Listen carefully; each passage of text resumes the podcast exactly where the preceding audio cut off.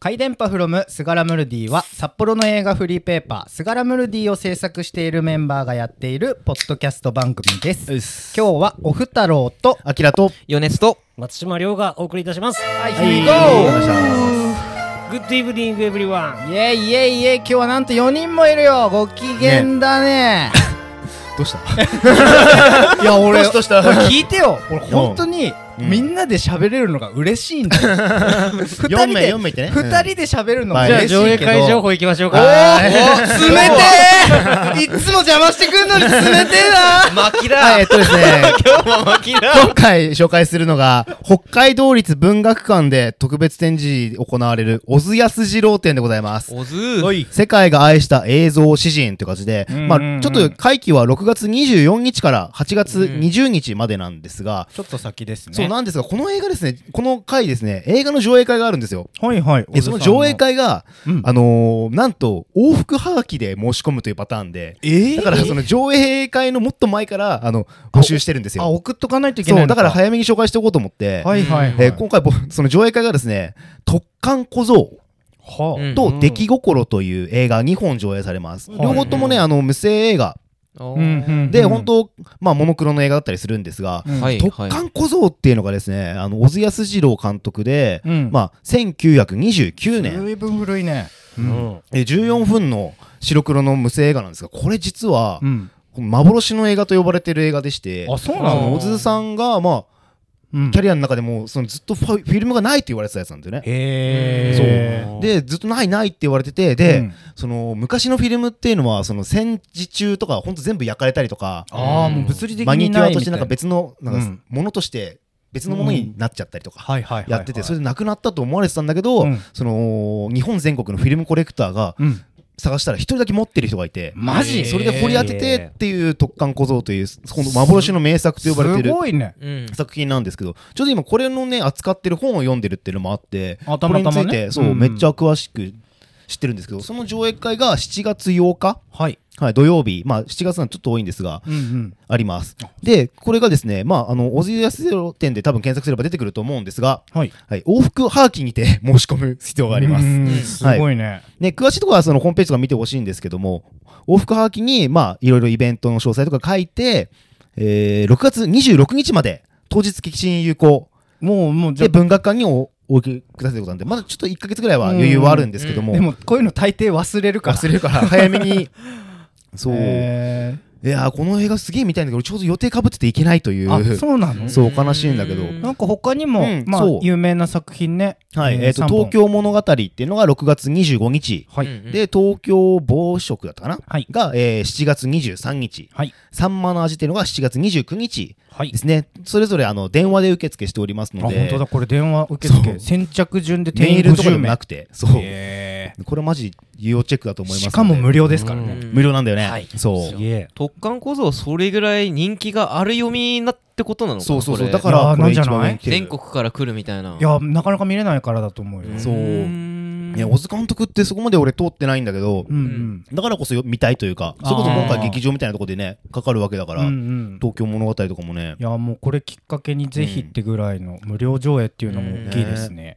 なんか今泉力也さんううんん監督とちょっとはうん話した時うんうにんあ本当嘘じゃなくて大丈あほ夫んこれは本当の話今みんなのいや本当なシネマバトルを聞けばあのーダーがいやでもなんか悪いやつが嘘つく嘘っっぽてい話ですけど なんかどうぞい今泉さんが嘘っぽい話してたんですけどうんうん小津安二郎生まれの変わりだと墓になんかお見舞いなお参りをする時があるみたいでおーはいはいはい小津の墓にうんお参りをすると仕事が来るんだよって言ってて、へーだからへー小津の墓お参りした方がいいよって言われてどこにあるんだろう めねちゃめちゃうざくせえと思ってまあまあまあ、でも墓って大体ね、参ったらなんかのご利益っていうかうんね、リターン確かには多ね分あるからうん、どんどん行った方がいいんじゃないですかそれうんは。いやだからちょっとこれもこの縁だからね見ようかなうんうんちうんょっいやと本応募当だにいけいでもしようかないい試みだと思いますうんなんでぜひよければ皆さんはい小津安二郎店点ですねねなんかねこれねネットで検索してもほぼ出てなくてあそうなまのだ文学館のページも本当やりますよぐらいしか出てないんだけどあそうなんだそうめっちゃチラシかっこよくてそうフライヤーがねうモノクロに黄色が映えるっていそうう渋いところですよねいいのでぜひ皆さんちょ要チェックでございますはいはいえーもう一本条約会情報をご紹介させていただきます。えっ、とですね、札幌シネマサークルさん、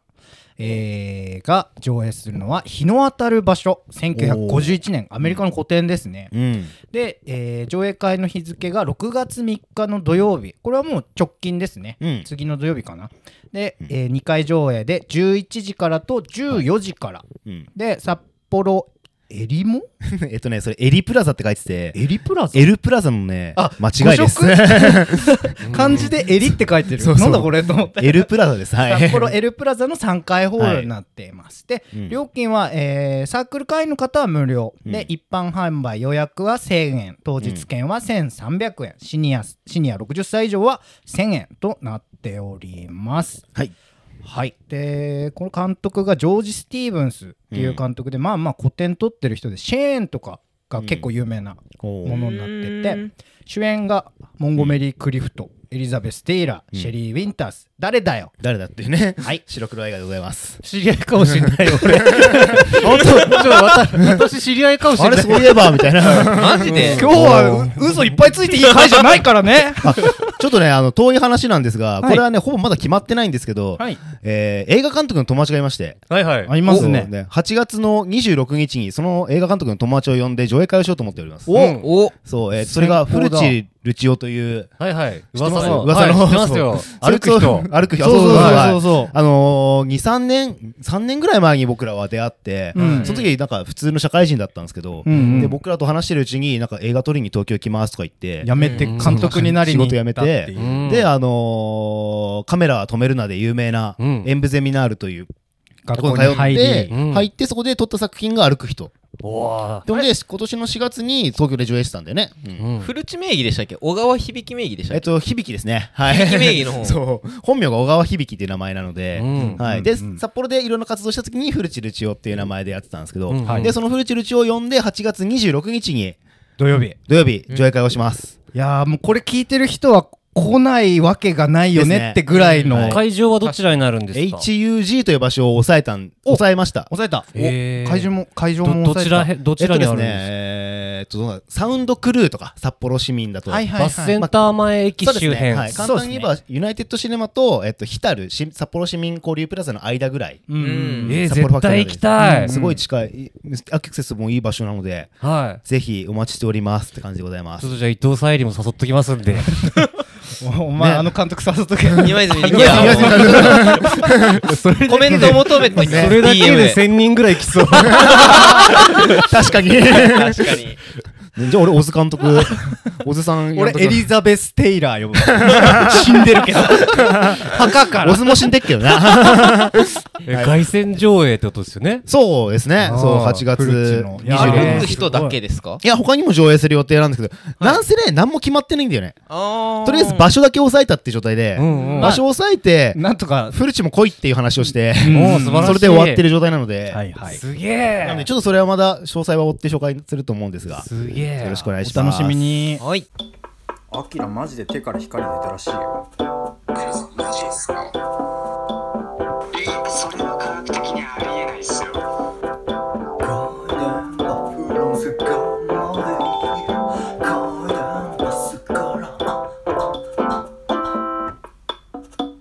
マジで出てるはい、というわけで今日は4人もいますけれども、はいはいというところで、あの、なんと、いや、嬉しいメールが届いたんですよ。はいはいはい。えー、ヨネスくん、読んでください。はいえー皆さんこんばんはえーおい カウントダウン TV? 悔しい、笑っちゃった。えーとはいお名前がちょっと書書いてないいですねてないんですが、はいえっと、こんにちは。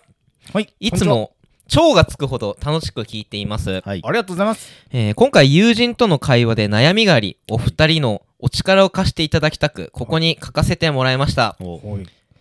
僕には長い付き合いの友人がいます。はい。彼は自分が見て面白いと思った映画は、とにかく最高と言い、うんちょっとでも僕納得がいっていない映画は、うん僕が面白かったと言ってもボロクソにこき下ろしますうんはい。何が面白いかわかんない、うん全く面白くないどこがいいの全然話が入ってこないうんうんうん彼は特に商業的にヒットしている映画を目の敵にする傾向がありはい常に両極端な発言で映画の面白かった部分を伝えてもクソはクソ的な発言しかしないのでいつの間にか自分から映画の話をすることをやめました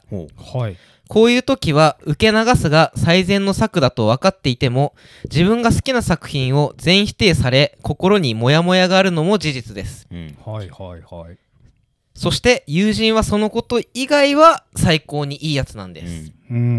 んそこで自分の好きな作品をこき下ろされた時のモヤモヤをどう解消すればいいか教えてくださいはいまた今後こういう人が現れた時の受け流す以外の何か方法があれば教えていただきたいです長文すみませんだそうですはいお便りありがとうございます七志さん七瀬さんいやーなかなか難しい問題ですねそうですねはいはいそうですか、あえそんなに難しい話なのかなって、うんいやなんか多分このメールを読んだ感じだと、うんはいこの七七さんはうまくこう相手に伝えられることができないからうんうん悩んでるのかなと思うんですけど松島さん的になんかそんなに難しくない気がして、うんはいはいまずシンプルにその人と映画の話するのやめちゃえばいいんじゃないかなっていうのがまず一つですよね。あーはいはいはいうんあと好みってめっちゃあるから、うんどんなに言ったところでその人の好みなんて変えられるはずないんで、はいはいはい、えーまあそういうこと言ってくるやつなんだったら傷つくんだったら映画の話を避ければいいし、どうしても自分の好きな映画のいいところを誰かに伝えたいのであれば、うんえーそいつ以外に伝えればいいい話であって、あーなんかでもこれだと多分、うんこの七七さんが思ってもないところで向こうから映画の話を多分してくるのかなとあーありえますね、うんあの映画面白かったよとおかーあの映画クソだったよみたいなのをうんい受け手としてこううん蓄積ししていっちゃうから話さないようにしても耳に入ってきちゃって辛いのかなって思ったんだけどおうーんなんかでも好きな映画否定されたからって言って自分が傷つく必要は全くないのになってうんあー思いますけまど、あねあなんかうんその友達がどういう人かはまだ分かんないけどうんその自分が好きな映画をうん誰かに言われて、うんなんかすごい好きなのにダメだって言われたらなんだろう好きな人がうんなんか誰かに悪口言われてるような感じでうん向かってくる気持ちは少しわかるというか、うんうんだからなんかだったら好きなんだよって伝えて、うんその友達に、うんうん私はこの作品が好きなんだだからすごいけそういうこと言われるとすごい傷つきます私が、うんってことをちゃんと伝えて、うんそれでもそれをやってくるんだったらそいつは多分な性格悪いやつだなって俺は思ううん嫌なやつですよねいやなんかただの自分が好きなものをけなすっていうのはなんか、ね友達けさけなさったらどう思うみたいな話でもあるしいやそうだよねそなんかこのメールを読んでてうさ、うんまあ、アキラとほぼ同じようなことを考えてたんだけど、多分対面で人にこう何か急にファッて言われた時に同じぐらいの速度でファッと返すのって難しいと思うんだよね、あうーんだからそのなんか今まで嫌だったなみたいなところを、うんうんまあ、書いたりメモったりして、おういや実はこういうふうに思ってたんだけどちょっと聞いてもらっていいみたいなおこうのこっちのターンにする七七さんのターンにして一回まず聞いてっておーこう言われたことで私の心はこうなったりこうなったりしてるから、あのちょっと話し合いませんかみたいな、おうーんうんっていうふうにまあ準備してメモとか手紙で相手に伝えるっていうのがなんか主導主体的な行動かなってうんうん僕は思いましたね。僕あの大学の時にうん僕がその話は言われたわけじゃないんですけど、うん友達が、うんえっ、となんかその友達が言われたって言ってたのは、はいはいはい。福田雄一の映画見てるんだけどさうんうん何が面白いのみたいなううんんなんかそれを毎週のように言ってくるとうんはあ福田雄一縛りでもう好きじゃん。うんうん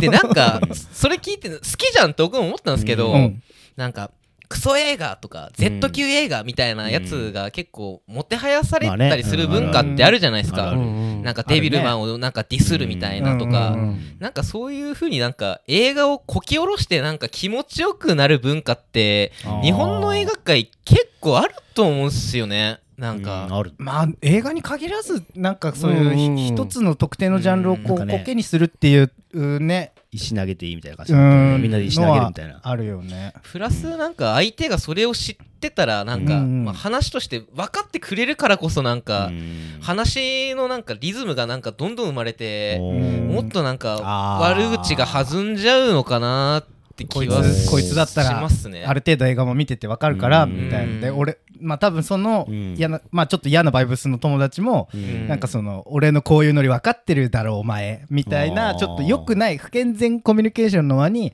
うんもしかしたら入ってるのかなってなんかもったいない見方知ってますよね、それ。ななんか減点方式でどっちかと言ったら見てる気がしてて、それ。んなんか、僕、ジャンル映画めちゃめちゃ見てるから、うん正直つまんないのも面白いのも見てる中で、その作品いいところ見つけてなんかこう話したいなとかっうてんなるから、もっとなんかジャンル映画を見るとか千本ノックするみたいなうんしたらなんかその人もちょっと変わるのかなって気は僕はしなくもないあーまああの本人を変えるんだとしたらうんなんかでももやっぱり他者を変えるってめちゃくちゃ難しいことだと思うから、うんそいつはそいつで、あこいつ映画の悪口言うのが好きなんだなと、うんでその対象が私の好きな作品だろうが言うんだなっていうう役割分担しちゃって、いやお前また映画の悪口言ってんのかいと。うんでそうやってマウント取って偉そうにじゃあ一本ぐらい取ってみろよみたいな、うんじゃあ何の映あ画ー一番いいと思う映画言えよって言ってやると、えーまた違った形のコミュニケーションは取れると思うかあーら確かに映画のこと悪く言うのやめろっていうのはうんなんかちょっと違うのかなっなるてほどなるほどなんかそういう遊びもあってもいいかなとは思いますけ自ど、分だったらなんですけど、うんそんな悪く言う映画そんな嫌いなら逆に話聞いてみたくなっちゃう俺はあーどそんなおもへ面白くないんだみたいな見たとしてもね、うんえそうんどんだけ面白くなかったの教えてって言って、それでなんかデビルマンとかなんかそういうなんかなんかよくある、うんあるじゃんよくあるダメな映画引き合いに出されるねそうドラゴンボールエボリューションとか、うんうんうんそうああいうの出してくんだったらうわーなんか薄っぺえなって思ってそれはなんか面倒くさいなって思っちゃうけど、うんそれでその人なりに面白い話ここは本当こうダメでこうダメであ確かにって思ったら俺多分すごいああだよね確かにそう思うわってなる気がするしそれは話が面白いからうん話したいけどでも通り一遍のあの絵はさみたいな感じで適当なこと言われてたらうわなんかたつまんねえなってなるからうんまず話を聞くと思うそんだけ言うんだったらどんだけ面白くなく語ってみって思っちゃうというか。もしかしたら毎回薄味のそのディスが来てるからもうちょっとへきへき気味なだのかもしれないったらもうそいつは薄いやつだからあんまり そいつが言ってる映画の感想はそれだけっていう話だから多分一番面白いのがそうんの面白くない映画をどうやって面白く言うかっていうのはがいはいはい一番難しいですしうん面白いというか。うんうんその行為自体の面白みみたいなうんねしそれが多分わ話力としてもテクニックだし、うんそれをね楽しめる人でありたいと俺は思ってるからおーだからそういう人であるんだったらそいつがねそれをそどじゃもあっとそういう人になるためにはどうなればいいと思うそういう人になるためには、うん多分もっといっぱい見るとか、うんそれをやってる人その七七さんがあ七七さんえーっとがアキラみたいにそういうそういうディスをだったら楽しめるようになるには話を聞いてあげればいいと思うけどなその話をどんどん聞いてあげてあーはいはいあそうなんだそうなんだってうんうんなんかもうそこは俺ね多分鉄の価値観があって、うん相手が何を言おうとさ、うん言言ったとしても俺が好きなものは好きなものだから、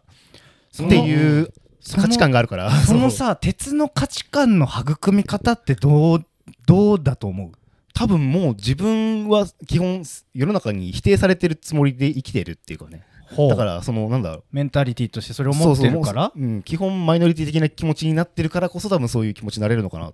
なるほどど鎧ができてるみたいな、そううもう他人の意見は他人の意見だし俺の意見は俺の意見っていう別のねうんそそうじゃないって俺は思っちゃうぐらいだなよね、るほどねうんそういう気持ちだから多分そうやったのはもう俺は傷つかないうんだけど七七さんは傷ついてるんだねなんか作品と自分自身を近くに置きすぎちゃってるんじゃないかなっていうあーなんかそれが例えばい自分がもう10年かけて作った粘土ですって言ってうんそれを友達が何このゴミって言われたら傷つくのもわかるけどどっかの誰かが撮ったやつをまあね言われたところでその映画に対する感想なんて本当にいろんな感じ方があるわけだからそれをディスられたとてあなたのことを傷つけたいと思って言ってるわけじゃないだろうし、えーなんか自分とその作品の距離感が近すぎると逆に生きづらくなっちゃってると思うあーなるほかどらもうちょっと自由な部分はあった方が生きやすくなる気がする。確かにね今なんかうん今の松島さんのは話を受けて思ったのが、多分もっと七七さん自身が、まあ、映画をたくさん見る人とか、まあ、定期的に見る人と話す機会っていうのを増やしていけば、うんそれこそすすごいもう10人10通りのうん意見っていうのが出てきてなんかそれでなんていうかこうふ割と俯瞰的に見れる視点をゲットすることができるんじゃないのかなってちょっと思ったんだけどうんいいこと言われてもそこまで喜ばないし悪いこと言われてもそこまで傷つかないみたいなうんそのねメンタリティの持ってき方はやっぱりいろんな意見を自分っていうフィルターを通していくことでそういうアキラのようなね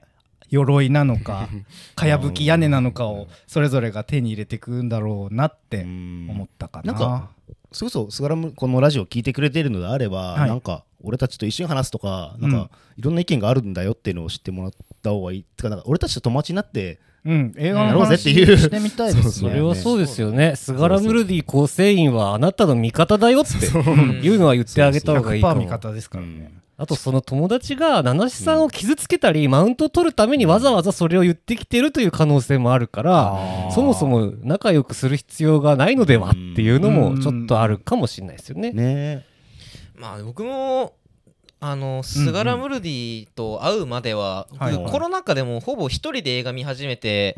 うんあうのんうんツイッターでもなかなかうまく気持ちをなんか伝えてなんかコミュニケーションも取ることもできず、うんなんか悶々としてた時に、うんまあとりあえずいろんな映画好きな人に会ってみればなんとかなるべと思ってあー行ポってみたら、ジティブだねまあなんかうんいろんな人いて、うんうんうんでなんか言ったのが映画のこううんベストを語り合うとか、あーなはいんはかいそういう回とかに行ってたから、うんこういろんな話聞いて、うあんなんかあこの人だったら多分自分の話聞いてくれそうとかなんかあーいろんな人いる中でなんかこう付き合う人を考えていくっていうのはうん一番手っ取り早いかもしんないですね、うんやっぱ話したいじゃないですか映画の話、ねね面白かったら話したいし、うんうんうん変だなって思ったらこれ変だったって話したいもんね。なんか僕らよくやってるじゃないですかなんかあうれん変だったねと かなんか合わない時も合わない時はなんかうんそっと話が終わったり するそうかいやまあね 二人の意見が違うとねなんらかそあーシューンって落ちるけどでも別にいいんだよそれぐらいで、ねなんだっけ いや解決になったかなわかんないけどもいやでもあなたにはスガラムルディがあるんだから大丈夫だよっていうのが解決じゃないですか なんか全然な大丈夫大丈夫大丈夫ってもっといるうよん大丈夫大丈夫何も悩む必要ないよっていう、うんあと具体的にね何の映画について言われてんのかとか教えていたうだくんうんうんとどこをどう言ってるのかとかこういうふうに言ったらきっと面白さ伝わるのではっていうのはもしかしたらねスガラムーディ構成員にお茶の子さいさいですから 自由自在に話できますかうら、んうん具体的にね作品名とか挙げていただいたらいいかもしれない、うでも分かんないですよ映画バトラーとしてはその友達めちゃめちゃ優秀かもしれないですよ確かにこねこに相談しにぐらい相手を叩きのめしてるってこ とは相当なバトラーかもいしれないやバトルそれをバトルと呼ぶのか 弱い者いじめと呼ぶのか はわかんないけどね怖いですね米津君怖いですね視ここ点にが来いと俺が 相手になるなってやるとここに来いっ てけなすぞと怖いお前な悪口言えないようにして やるよそこまで怖くないです大丈夫で すまあ、おえー、まあ4人もいるからなんか話する映画見た人映画見た人映画見た人あ試写見ました師あ匠うんああれ見たんでしえーょっと658キロ陽子の旅っほてい何ですかそうれはえーっと私の男とかおう熊切監督だえーっとうんまマンホールルマンホールとかううんーんとかのうんまあ監督の作品を見まして熊切和義監督ですはいはいはい、えーでまあ主演が菊池凛子で、うんはいはいはいえーでまあ他のキャストは竹原ピストルとかおーえで黒沢明日香が出てて、うん個人的にはめっちゃ気になると思っうんて試写で見たんですけど、ー、はいはいまあなんか話としてはあの東京でもううだつの上がらない生活してるおうコミュニケーション障害の女性がうんあのお父ちゃんがし青森に住んでるお父ちゃんが死んでそこまで行こうとする間に、うんその竹原ピストルおう演じるその親戚のおじちゃんみたいな人がおううんリンコ行くぞっつって連れてくんですけおどう高速道路でなんか子供がなんかこう事故かなんかにあって病院に行くんですけどおうでなんか親だからやっぱ子供心配しててうん心配してて救急車ってっていうかあの、まあね病院に連れてこうとしてる間に、菊池凛子のことを忘れち ゃっては置いてってで菊池凛子があーってなってあ。うん。所持金す2000円しかないみたいなはあ。うんでここで置いてかれて私どうしようってなっあてーでなんか青森に青森まで。で連れてってくださいってヒへーッチハイクしていく中でうん。そのコミュニケーション障害を患いながらこうヒッチハイクしていく中であーなるほどまあ彼女がどう変わっていくかっていうような作品なんですよはあ。へでまあ見ててもうすんごい腹立つんですよ、ーうんはあうはあ。んわかる主人公に対もうしてね。まじ、うんあの携帯で見てたんですけど、うんま、音マックスにしても声聞こえないんですよ菊池凛子の声がまず、あーだからそうなん映画館で見てほしいまずああ。すごいあ全然違った僕がわかるって言ったとこ ろ どこどこでしたでどこすごい声ちっちゃくて、うんなんか青森までああ青森まで乗せてってほしいんですけどあー字幕欲しいみたいな乗って乗って、うんもう「いや俺こんなことあってさ」とかさ「君どこ出身なの?」とかって言われても、うんすんずっと無 視で言っててであー全然なかなか成長しなくてははあなんかもうなんだよこいつってずっと思っててへでえなんか急にうん糸を切れたようになんか急に成長してほうんう急に帰ってほう急に終わっておお俺は何を見たんだ と思ってえなんかあほうのー僕はちょっとあんまりなんかこうんうなんだろうドドラマとしてこれいいいいのかと思いながらなんかもうちょっとなんかこうイライラの方がちょっと勝っちゃったかもしんないですねマねンホールは見た見てないっすね見てないねそっかいやなんかうん私の男だっけうんあれがすごい好きだったからうんうん楽しみだなと思っててあと海胆市場系とかねあーうあんのうん函館舞台になったうんうんねうんそうあとあれだあのね漫画家の一個すごい好きなやつがあっデてィアスポリスとかうんといや青春金属バットああそれもやってんだそれこそねおーそれも竹原ピストルが出ててあーうんや本野球のうん漫画の原作なんだよね当だうんあれをたまたま若い頃に深夜やってたのうをんテレビで見て衝撃を受けうてんなんだこの面白くて変なものはうんみたいなで気になってはいたんだけどうんなんか最近いろんな振れ幅の映画を撮ってるねそうだねママンンホホールールだったりねマンホールみたいなうんなんかちょっとでかい作品も撮ったうんりディアスポリスもげまい漫画原漫作だ画った気そがうだするねね北海道ゆかりの漫画家さんだったうはずんそうなんだえー、熊切監督ね結構その「うん私の男」っていうところでさあの、うんうん結構いろんな賞を取って、そうだすねげえ面白い監督だなと思ってベネチアわーってきた時に そこから全く取れなくなって、うーんね急に漫画原作とかそういうあんま大きいバジェット取れなくなって、うんうんようやくなんか最近取り始めたなと思ったらね、うんうんそのマンホールだったりそマンホールもなんかどちらかというとその作品さ監督の作家性がガンと出るっていうよりもどちらかというとその漫画原漫画そ作でうだねうんあと、ジャニーズの主力はいのはいはいタレント使ったりみたいな感じになったから、なんか本気出してないんじゃないかなって俺的には思ってたんだけど、そう、だから、だからこそね、今回のその、陽子の話だ俺もっけ。い近々見ようと思ってたから楽うしみだんなと思ってたねなんかねいや僕がちょっと嫌だったのは、うんうんこう引きこもりのやつを無理やり外にずれ出して、そういう環境に連れてけばなんとかなるよみたいな多分叩き直すみたいな無理やり外に出してみたいな,、うんなんかそういう雰囲気をなんかすごい感じてなん かめちゃめちゃなんか嫌なことも起きるし、うんなんかおーその嫌な経験っていうのもまたなんかすごい陰湿な感じでうんなんか戸塚ヨットスクールの話見てる見てみたいなそんな感覚になっちゃって。そんなでもなんかさ、そのさ、自分がそういうなんか、なんか、いろんなコミュニケーション障害とかある中で、うんそうんの、自分でなんとか別の場所に飛び込まる。まあ、それはさ、あうの、んきっかけきっがかけがあっうて、んそれは多分無理やりなきっかけかもしれないんだけど、うん自分で飛び込むとかないとやっぱそういうできなくなるって気持ちもなんか分かるというかそういうきっかけがあるからこそできるようになるっていうのが分かるというかうんほうほうそほううすごくなんか俺はもともと中高で男子校ではいはいあまり喋ることが得意じゃなかったというあかそうなんだずっとラジオは聞いてたんだけど、うんラジオ聞くばっかりでそうラジオの感想とか話す友達もいなかったし、うんうあん友達1、2人ぐらいだけどそれぐらいだ少しなかった男子校だったからこそその女性とあまり喋ることができなくて、うんうんそうでも途中で大学入った時にあの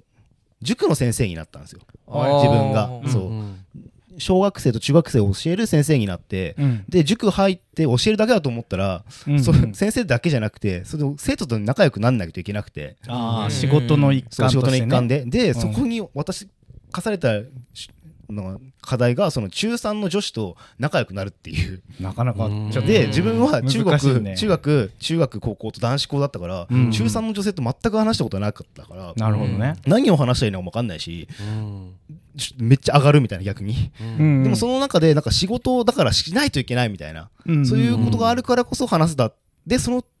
の瞬間に多分殻破れたなと思って、うんそこからどんどんいろんな人と喋れるようになったなっていうのがあるから多分その劇中の中ではねそれで終わってるかもしれないけど、その後の陽子さんのね人生はまた別の、開けてることもあるんじゃないかなと俺は思うけどねまあそれまでか描かれてなかったら分かんないけどまあ、でも僕そそううんのなんかそれぐらい嫌な気持ちになっちゃうぐらい、すごい俳優陣の演演技がすごくてなんあかーキャストが結構渋くてうん吹雪純とか小田切丈とああか小田上出てんだへねー浜浜野健太とか、うんなんかえ実力派がいいいとこねうんてまたなんか嫌な演技もす るし竹原ピストルはまたいいお父さんやってるしうんってなんかなんかああ俺もう演技としか見れないって思ってもうあなーんか現実とどうしても重ねちゃったのもあったのか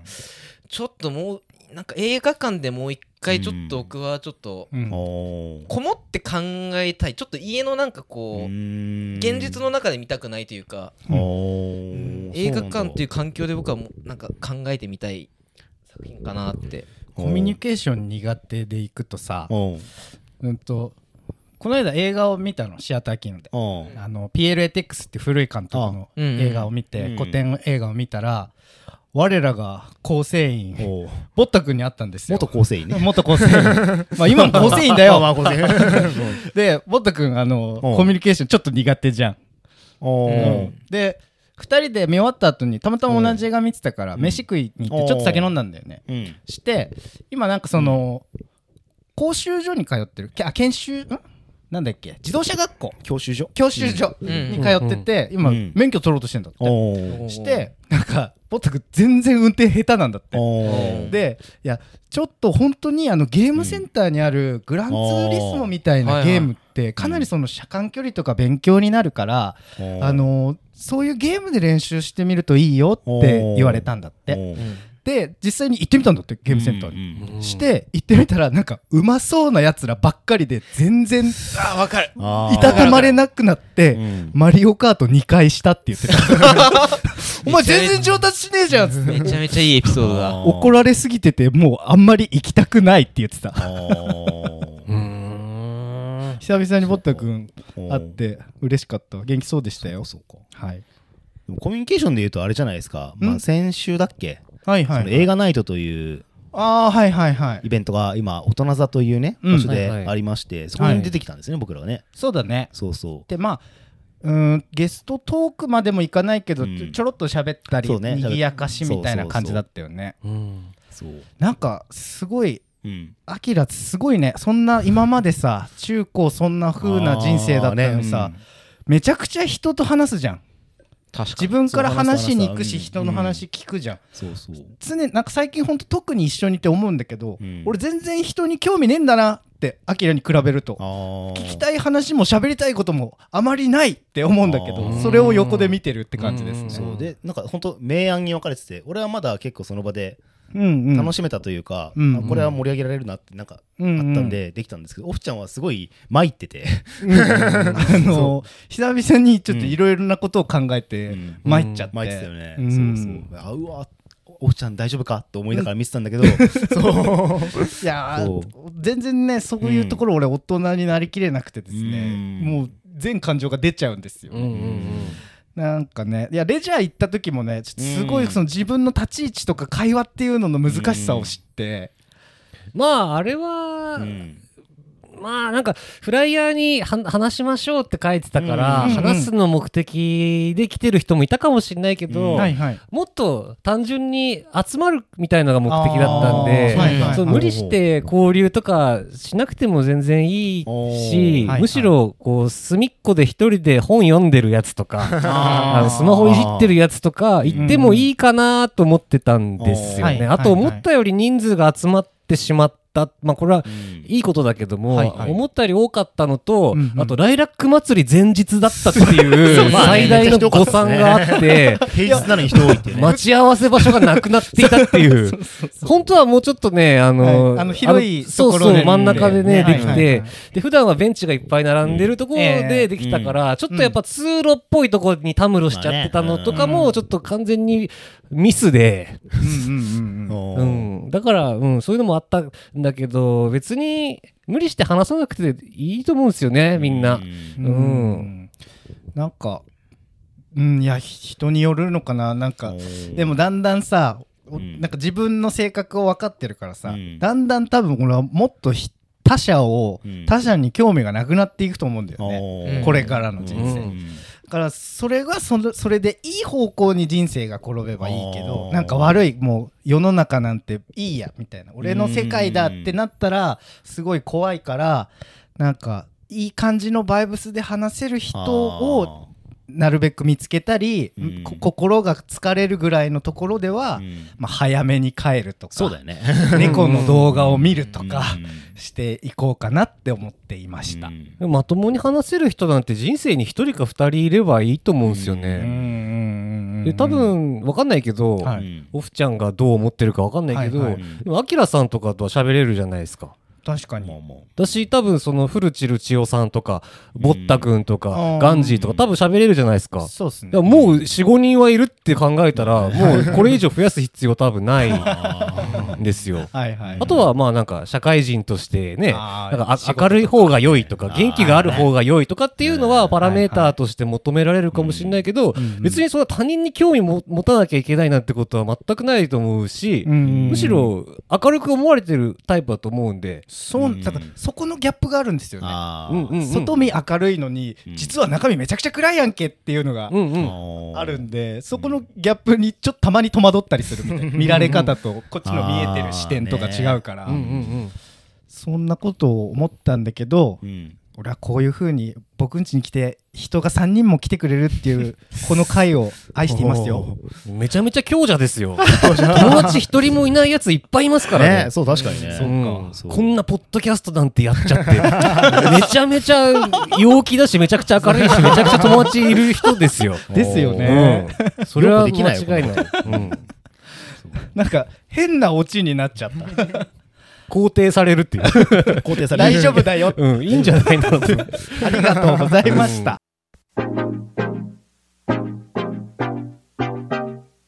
私たちは札幌市内でスガラムルディという映画フリーペーパーを作っています。そうだうんスガラムルディは札幌の映画館、殺撃など、えー東京都内だとビデオマーケットさんや目黒シネマさんにも設置しています。で、公式ウェブストやストやストやスガラ屋で何かを買うとおまけとして入手することができます。番組の概要欄からチェックしてみてください。はいでお便りや、えーツイートもお待ちしてます。ハッシュタグ回電波すがらはい漢字で回電波すがらはカタカナではいツイートしたり、概要欄からメールをいただけるとうん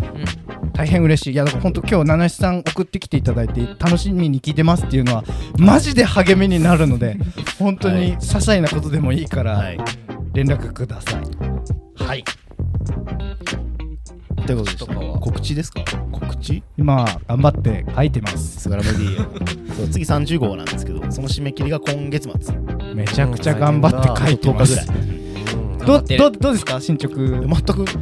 なんだよ全くっておいいや、 待って待って待って待って待ってだだって、え、え、まあ、見てないもん、俺。気持ちを高めるぐらいですね。はい頑張ろうっていうそれぞれがそれぞれでそうちょっと30号あの嬉しいお知らせがぜひうんあるので、ああ、そうかそうか。ああーの聞いてる方はより面白い嬉しいお知らせがあると思うので、ちょっと耳の穴かっぽちって待っていてください何ですかそれ何ですかおいじゃあちょっとまだあーまだまだ言えない何ですかまだ言えないですはい。はい。 なんすか ーって。変なまだはいはい。やめって言われた感じね犬がはいはい。はい、えー今夜はおふ太郎とあきらと。余熱と松島亮がお送りいたしましたはい。じゃあまたねー。バイビーバイビー。